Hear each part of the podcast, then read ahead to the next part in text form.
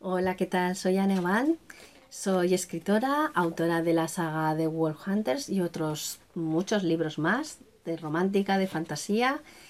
Y bueno, y hoy quiero leeros el capítulo 8 de Wolf Hunters, del monstruo inocente, que es el primer libro de, de la trilogía. Vamos por el capítulo 8, que llevamos leyéndolo unos cuantos días, y este se titula en concreto Nuevos reclutas. Andrew se sentó en el sillón de la biblioteca esperando que llegasen las dos nuevas adquisiciones. No es que tuviera muchas ganas de patrullar esa noche, en el fondo le apetecía rondar el balcón de Tasha y con suerte verla un momento. Pero no podía ser, había sido una tarde extraña, lo habían pasado muy bien con las chicas. Incluso la alocada de su hermana era muy agradable. A Tyron le había traído, sin duda. Él no dejaba de recordar la suavidad de su piel, el roce de sus labios, ella estaba dormida cuando él la besó y deseaba que lo besara de verdad, despierta. ¿Por qué se estaba obsesionando? Ni siquiera se parecía físicamente a Lidia. Un golpe en la puerta lo despertó de su ensoñación. Cedric se asomó y le hizo una seña para que saliera, así que Andrew se levantó y se fue para allá. Claro que no se esperaba encontrarse lo que vio en ese momento. Dos mujeres, vestidas de cuero negro y con dos maletas a sus pies, lo miraron sonriendo. Ya, sabía, ya se sabía que los cazadores, hombres o mujeres, eran por lo general atléticos y de buena presencia, pero esas dos chicas eran espectaculares. Una de ellas, de piel oscura, llevaba el cabello trenzado y corto. Parecía una estatua con sus rasgos perfectos y su esponjosa boca. La otra, un poco menos alta, llevaba la melena castaña clara hasta la cintura y sus curvas eran impresionantes. Andrew se quedó sin habla cuando se volvió y descubrió unos ojos verdes que lo miraron burlones. Así que tú eres el famoso Andrew Blackthorne, dijo la de pelo castaño. Él asintió sonriendo. Hola, ¿sois las nuevas reclutas? De cuerpo presente, dijo la morena. Soy diamante. Sí, ya sé que mis padres fueron muy originales al nombrarme. Puedes llamarme Diana. Y esta es Alegra. Estamos deseando patrullar por Golden City. Andrews os enseñará los lugares por los que suelen salir los Cormacs y también donde guardamos la ropa y todo eso, ya sabéis. De acuerdo, jefe. Dejaremos esto en las habitaciones y salimos, Andrew. ¿Te parece? dijo Alegra. Claro, os espero aquí. Las dos chicas se fueron hacia las habitaciones guiadas por Cedric. Andrew se las quedó mirando. Nunca había coincidido con dos reclutas tan guapas. Podía ser un problema en un grupo tan cargado de esteroides, aunque no para él. Seguía pensando en su humana, en Tasha. Estaba acostumbrado a patrullar con mujeres, nunca había supuesto un problema desnudarse delante de ellas, aunque era cierto que éstas eran excepcionales. Cuando estuvo en Londres aprendiendo lucha, era un grupo bastante numeroso, y todos se solían cambiar en el mismo lugar. Por supuesto que hubo líos. Él mismo tuvo varias relaciones, aunque no tantas como su hermano Tyro, siempre más extrovertido y ligón que él.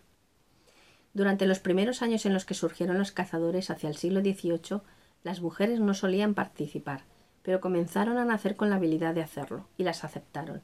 De hecho, su grupo fue mucho más avanzado en cuestión de igualdad de lo que los humanos evolucionaron. Después fueron naciendo lobos más fuertes, más puros, descendientes de dos humanos con el gen. Cuando los cormas que empezaron a aparecer justo en esas fechas, la guerra se desató, y cada vez necesitaron más lobos. Por suerte, el descubrimiento de los esteroides los había salvado de su aniquilación a cambio de volver a las mujeres estériles hasta que dejaban de tomar el preparado. Muchas de ellas elegían traer al mundo a más pequeños y por ello a partir de los treinta había pocas mujeres guerreras. Estas dos chicas debían de tener unos veinticinco, ya que estaban recién licenciadas. Bajaron las escaleras vestidas para la ocasión.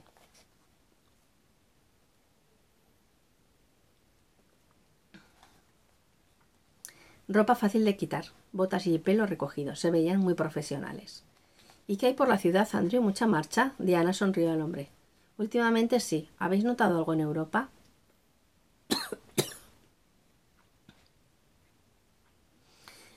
Alegra viene de Roma, yo de Berlín, pero no había nada más actividad, no había más actividad de la habitual. De hecho, en los últimos meses ha disminuido, contestó ella. Habrán venido todos por aquí. Venga, chicas, os enseñaré la ciudad. Estamos deseando comenzar, dijo Alegra con una cálida sonrisa.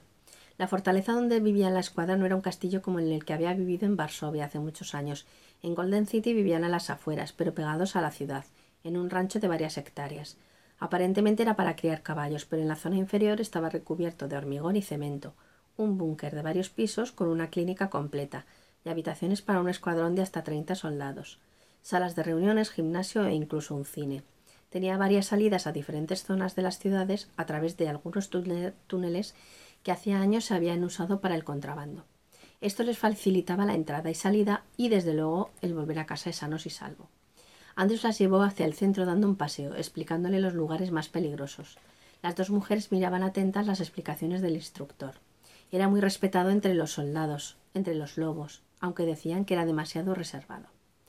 Las pisadas resonaban en la oscuridad de la noche. A esas horas, cerca ya de las cuatro de la mañana, no se veía un alma por la calle, excepto por aquellos que limpiaban las calles, o policías, o delincuentes, y por supuesto los lobos.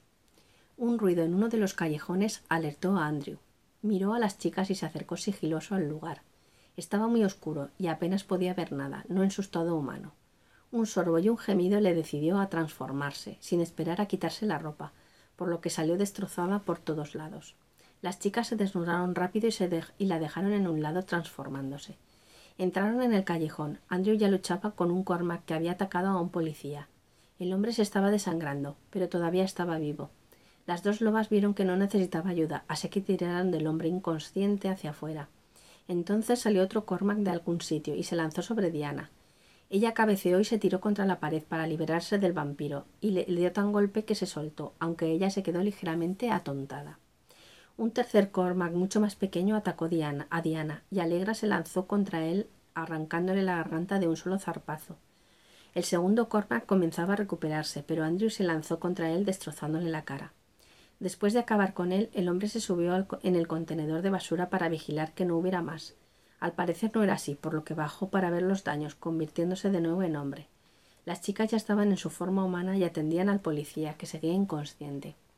Si hubiera despertado había pensado que estaba cielo, en el cielo atendido por dos preciosos ángeles desnudos. Andrew se acercó a ellas y tomó la radio de la gente para solicitar ayuda. Tenemos que irnos, pronto vendrán a buscarlo. Los dejaremos fuera del callejón para que lo encuentren antes. Vestiros ya. Y tú, creo que has destrozado la ropa. Sí, bueno, estoy acostumbrado, soy demasiado impulsivo a veces.